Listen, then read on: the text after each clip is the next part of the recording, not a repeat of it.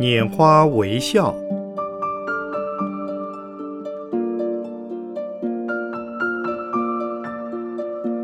圣严法师著。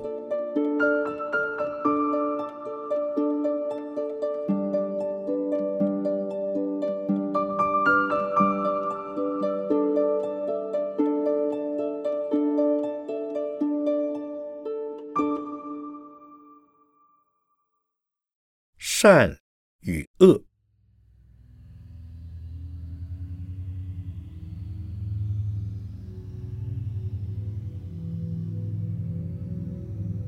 世间只有坏事、恶事，没有坏人、恶人。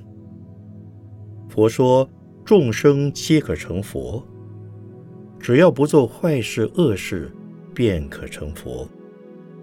世间只要有一人成佛，他所见到的世界便全是如佛一样的好人好事了。而一般的世人多数是凡夫，当然有善恶好坏之分。对圣人来说，善恶由心造，心净国土净，便无善恶区别的必要了。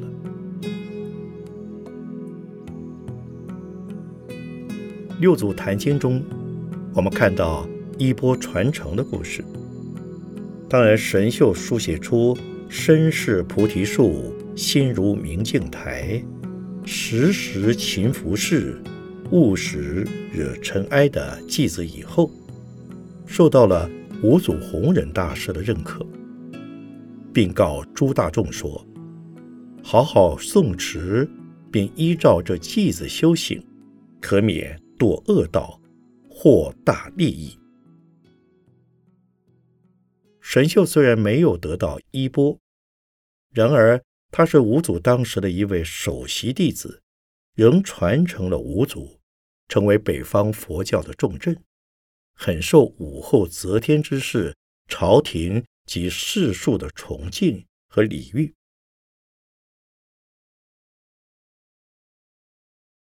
当五祖。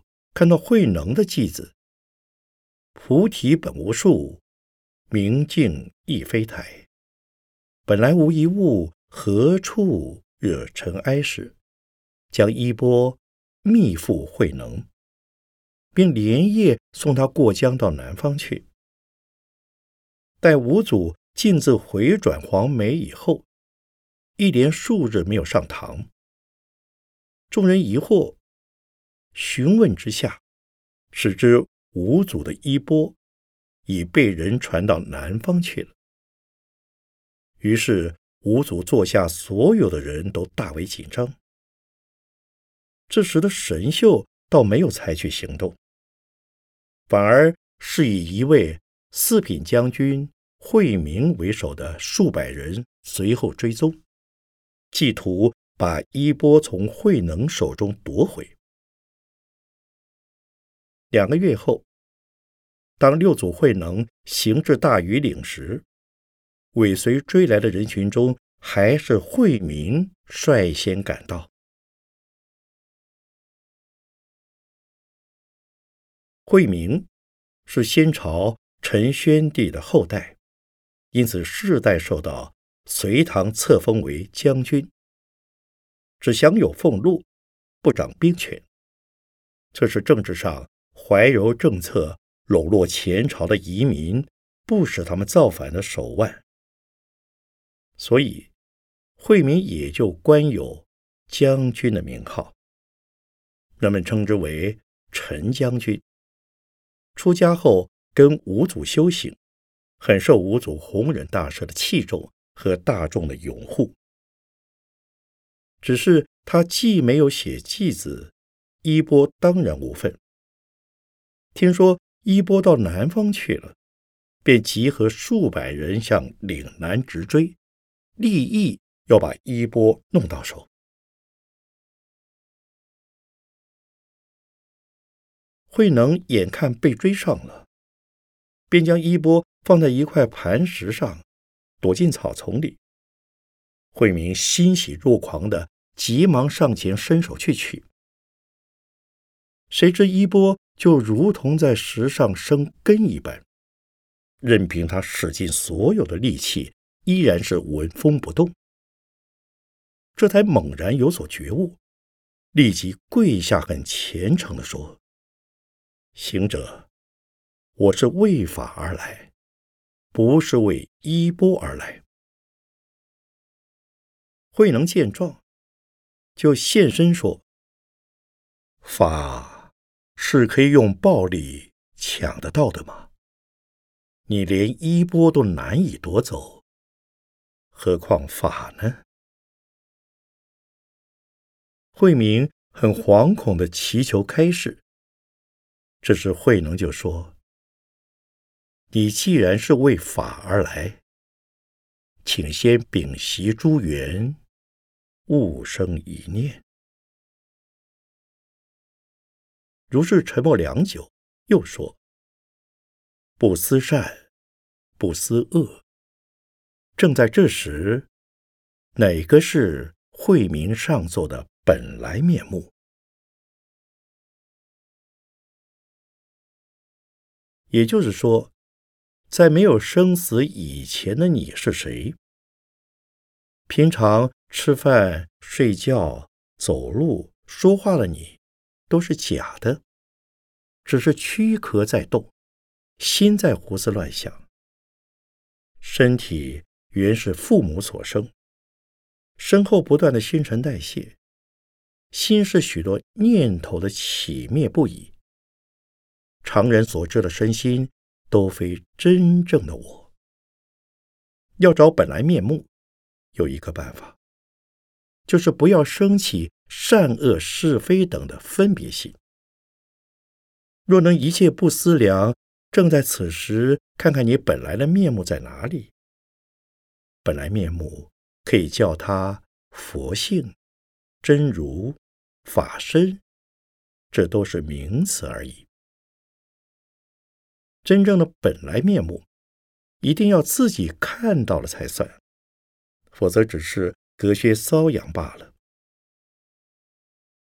慧明禅师听到六祖说这几句话以后，马上开悟，而且是大悟。他为了避讳，不敢与慧能同用“慧”字为名，故改号道明。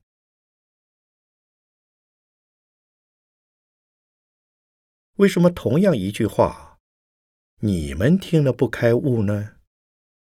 要知道，道明禅师出家已经很多年了，而且求法心非常恳切。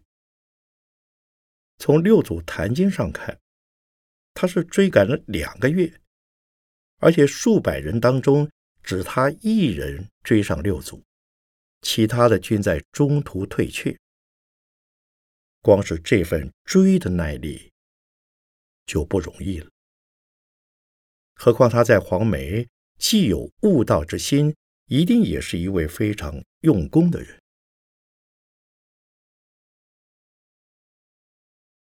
这个故事到此应该结束，因为道明已得其所求。然而他尚不放心的问：“除了这一点之外？”还有什么其他的？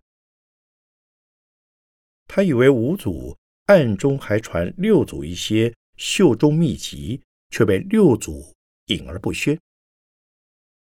因此，六祖回答说：“假如能够说的，就不是秘密；如果是秘密，就不能说。我要说的已经说了。”你要听的也已经听到了，那还有没有秘密呢？你若反照，秘密在你，而不在我。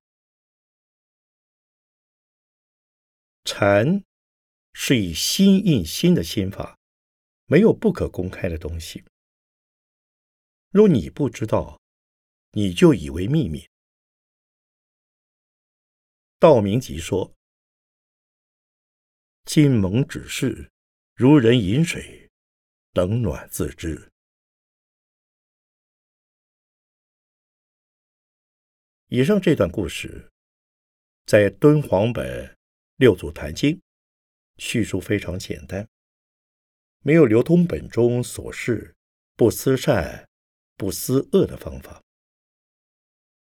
然在《景德传灯录》卷四《道明条》下，亦有此说。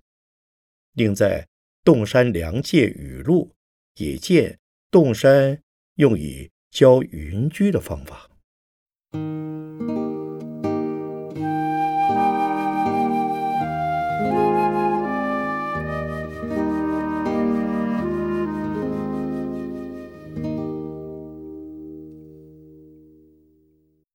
现在我们把不思善、不思恶的修行方法分作三个层次来说明：一、思善、思恶。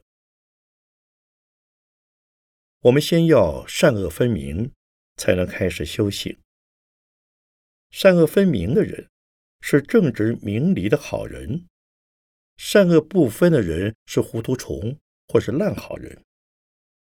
孔子说的“相悦得之贼也”，便是这种见人说人话、见鬼说鬼话的人。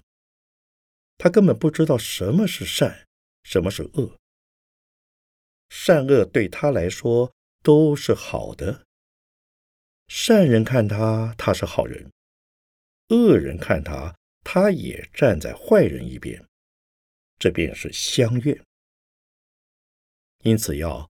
善恶分明，水火不同，各有分际，是人间道德的基础。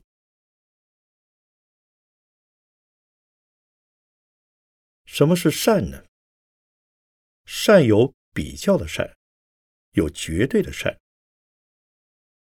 我曾遇到一位计程车司机，他说：“修不修行都一样，只要心好就好。”任何宗教都教人存好心，我自问良心摆在中间，所以信不信宗教都一样。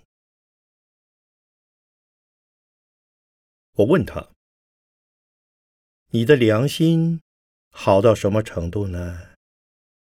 怎么好法呢？难道人家冤枉了你，批评了你，误骂了你，你都不介意吗？”当你遇到有人强行超你的车时，你不生气吗？或者有人连续的把你客人抢走了，你不会埋怨吗？你就没有做过一桩不让太太、孩子们知道的事吗？连想都不曾想过吗？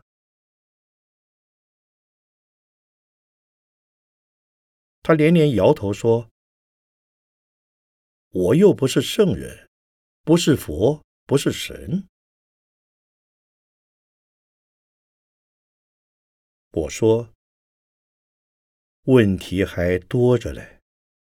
例如，你原来不要想的事，却不能不想；原来不想做的事，你却非做不可。明知是不该说的话，你却说了。不想骂人，而你竟骂了人；不想骗人，但你偏偏会骗人。你能说没有所谓心不由己、身不由己、口不由己的经验吗？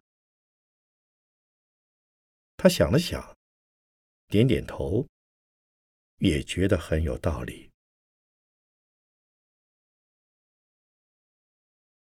心好。如何好法呢？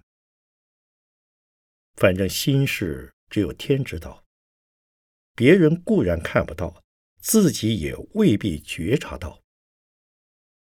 如果一个人存坏心，已经让人看出来时，他已坏到表面化。譬如害疮，疮已害到出脓、发臭、流血、溃烂。这种毛病是不是一开始就这么严重呢？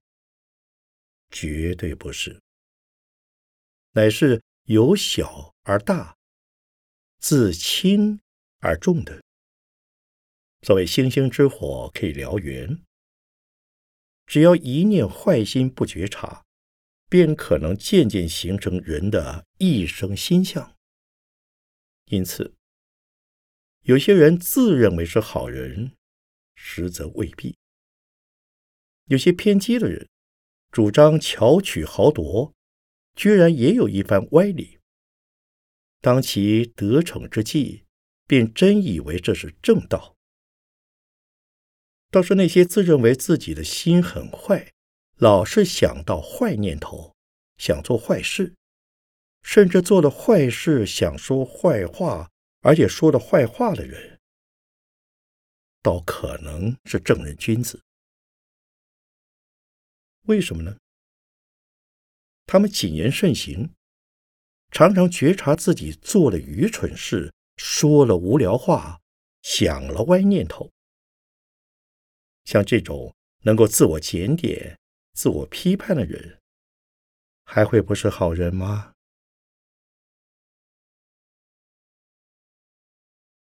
行善，首先要对自己好。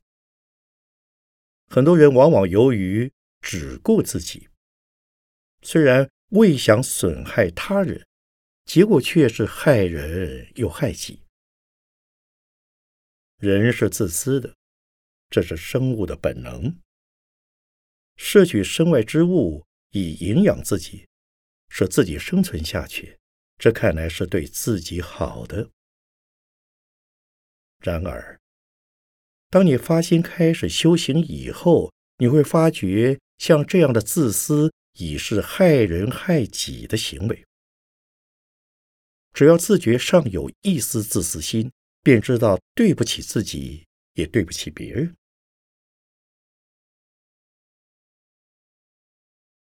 很少有人故意陷害自己，但由于自私心的策动，却做了许多将受恶报的坏事。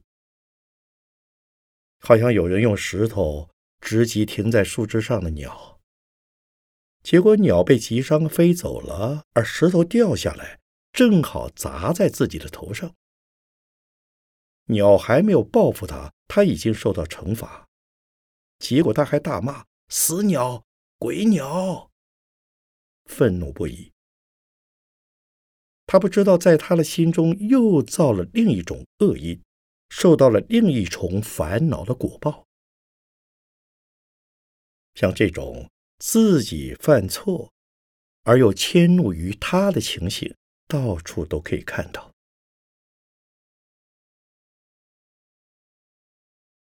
可是，假如我到市区的街道上去问，认为自己是好心的人，请举手。街上的人很可能通通举手。如雨听到我上面这种讲法以后，大概便不会这样认为了。有一种人，样样都为自己打算，只知自扫门前雪，不管他人瓦上霜。这一类人并不太坏，至少。他们自己门前还有一条路可以走。以佛法的修行而言，是小圣的自了汉。但如果有一天清晨你开门，发现有死狗躺在你家门口，你为了避免麻烦，急忙将狗尸拖到隔壁邻居家的门口，自己装作毫不知情。碰巧你的邻居也跟你一样。也将门口的死狗偷偷的拖到别人家门口去。如果所有的邻居都是这种人，这条狗尸恐怕又会回到你家门口来了。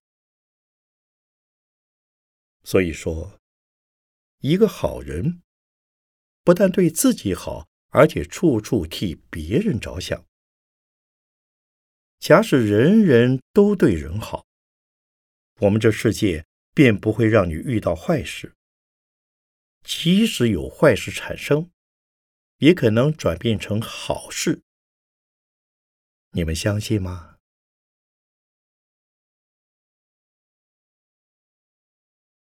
大约在十年前，有位非常虔诚的居士，他太太上街买菜，不幸被计程车撞死。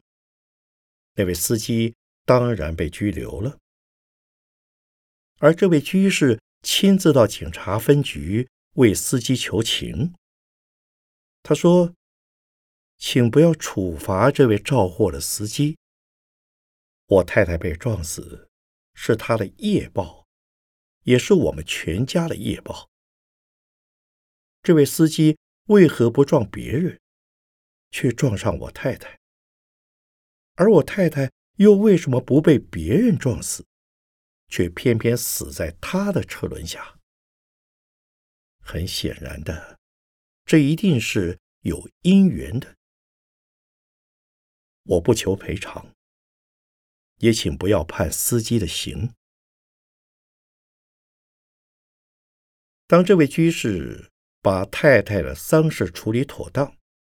又反过来照顾这位司机的家属，最后司机全家人都受感动，而虔诚信佛。如果人人都像这位居士一样，世界上便没有坏事了。本来死人是桩伤心事，结果成为佛事。所谓佛事，是以佛法。来教化世间人的大事，因此，首先说好人应从对自己好，而后对别人好，最后使得人人都成好人。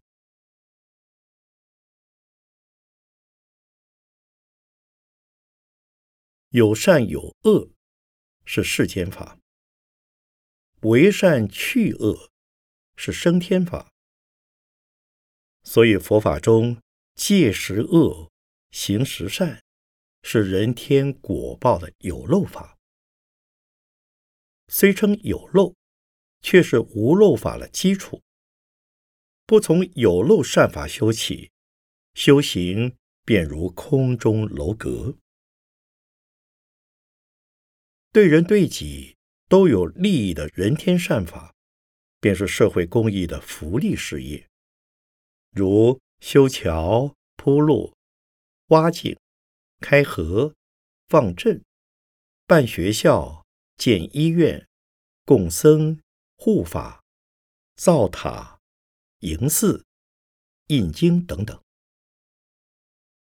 今世的努力，来世便能到天上享天福，或在人间受富贵身。在上一层。自己修行出三界，也化导一切人修行出三界的佛法。自己修净土法门到西方极乐世界去，同时也劝勉世人念佛往生西方。自己参禅彻悟，也得劝导他人同修。小乘法虽仅自求解脱。却被大圣法视为被三昧酒所醉的一群，不是就近自在的解脱。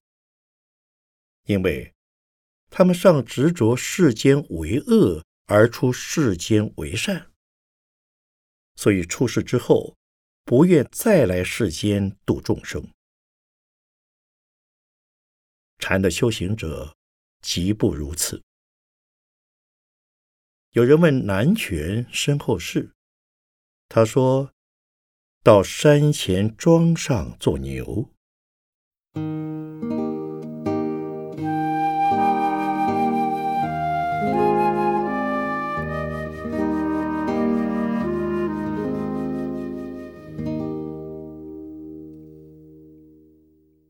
二，不思善，不思恶。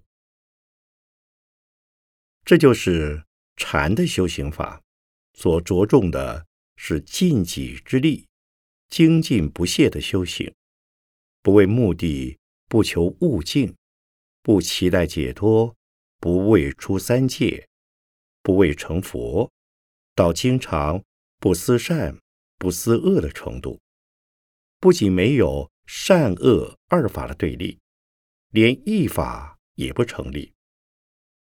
思善思恶，有善有恶，最多只能成为小圣罗汉，多半是升到天上去。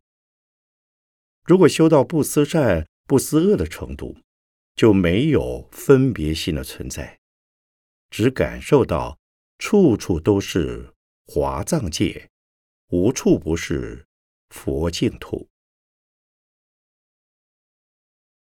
禅的修行方法是从思善、思恶下手，然后渐渐的达到不思善、不思恶的境地。曹洞宗弘治正觉禅师主张。莫照禅，也就是用不思善、不思恶的方法。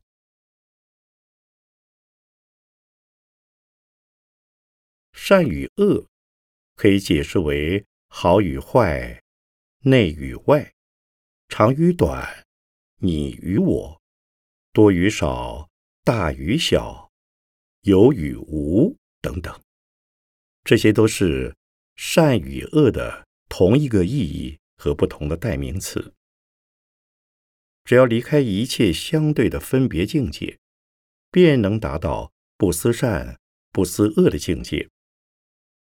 但是，对没有修行的人，或以修行但还没有真实体验的人来说，还是应从有善有恶的分别心开始修起。进入定境是纯粹的善心，尚有一念妄想心在，便不算纯善心。普通人修行从散乱心开始，而后进入定境，这时并不就近，因为他还没有离开善恶的分别。禅宗教人修行，既不可。有散乱昏沉的不善心，也不能进入定境的善心，甚至到了阿罗汉的出世间定，尚非离开善的层次。所以禅法教我们，从散乱心到统一心，由统一心进入禅定心，再用话头将禅定心粉碎，才是定慧不二。即会即定的禅的悟境出现，这时才是真正达到不思善、不思恶的程度。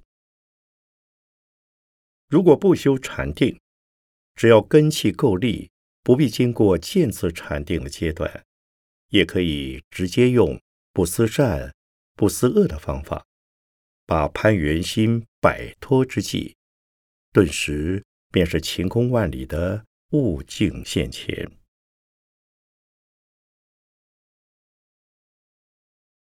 禅的悟境不是在定中，也不是在昏散心中。因此，有人问我：禅是不是定呢？我说：是定，而且不仅是定。为什么呢？因为大多数的禅者。要经过次第定的阶段，禅宗则不然。又因为禅宗的目标是般若的空慧，而不仅是端坐的定境，所以《六祖坛经》禅定的诠释是：若见诸境心不乱者，是真定也。又说：外离相即禅。内不乱即定。如果禅的悟境越高，相当于禅定的力量越强，智慧的功能也越显著。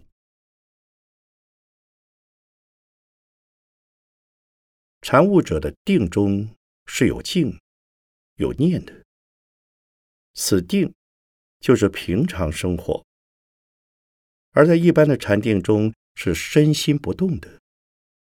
禅宗对静而能心不散乱，所以不需枯坐，日常生活的待人接物，无一不是定的妙用，于念念中都能自见本性清净，便是禅宗六祖所说的禅定。因此，定的意思有二层：下焉者是身心均不动者，谓之定；上焉者是不离一切境界。而心不散乱，把定境融于日常生活之中，便是中国禅宗彻悟者的生活形态。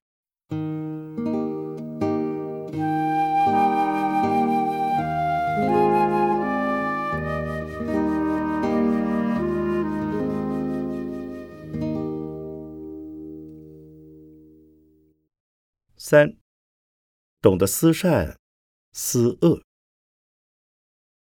诸恶莫作，众善奉行，乃是过去七佛的通戒。众善包括三千威仪、八万细行的一切善法；诸恶则包括无量烦恼的现行。这是佛教的通则。故在交友之间的人际关系，善良的益友称为善知识。不善的损友称为恶知识，所以不能说佛教是否定善恶观念和善恶价值的。可是善恶的标准是可因人而异、因时而异、因地而异的。由于风俗习惯、宗教信仰、文化背景、教育程度、所居的职位。男女的性别，乃至种族种类的不同，即有不同的善恶标准。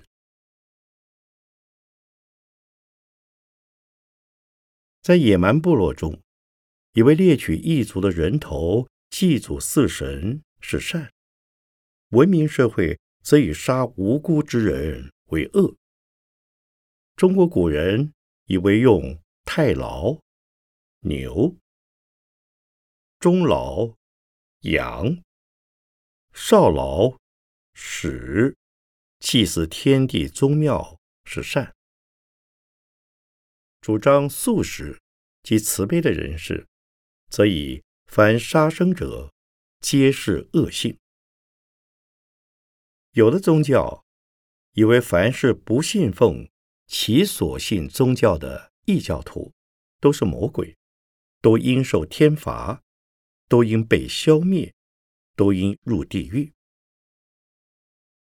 有的宗教则以为一切众生本具佛性，现在虽然不信，未来亦必将成佛。不仅不能排斥异己者，乃至要对一切众生施予平等救济。在重男轻女的社会里，男人有多妻。及邪淫的特权而不以为恶。女人若有一点招蜂引蝶之嫌，就成为不可饶恕的大罪。内此者不胜枚举。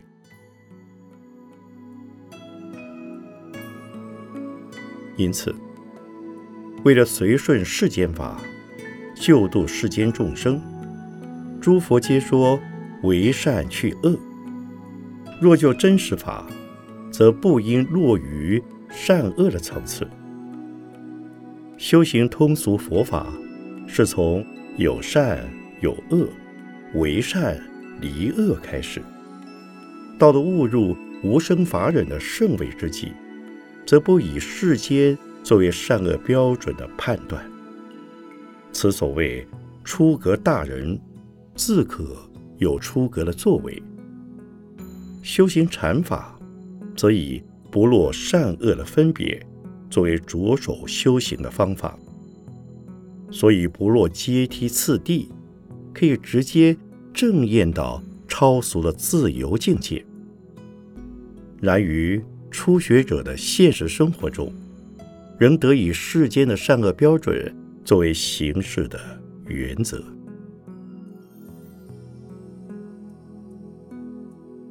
一九八四年九月九日，北投龙禅寺禅坐会开始。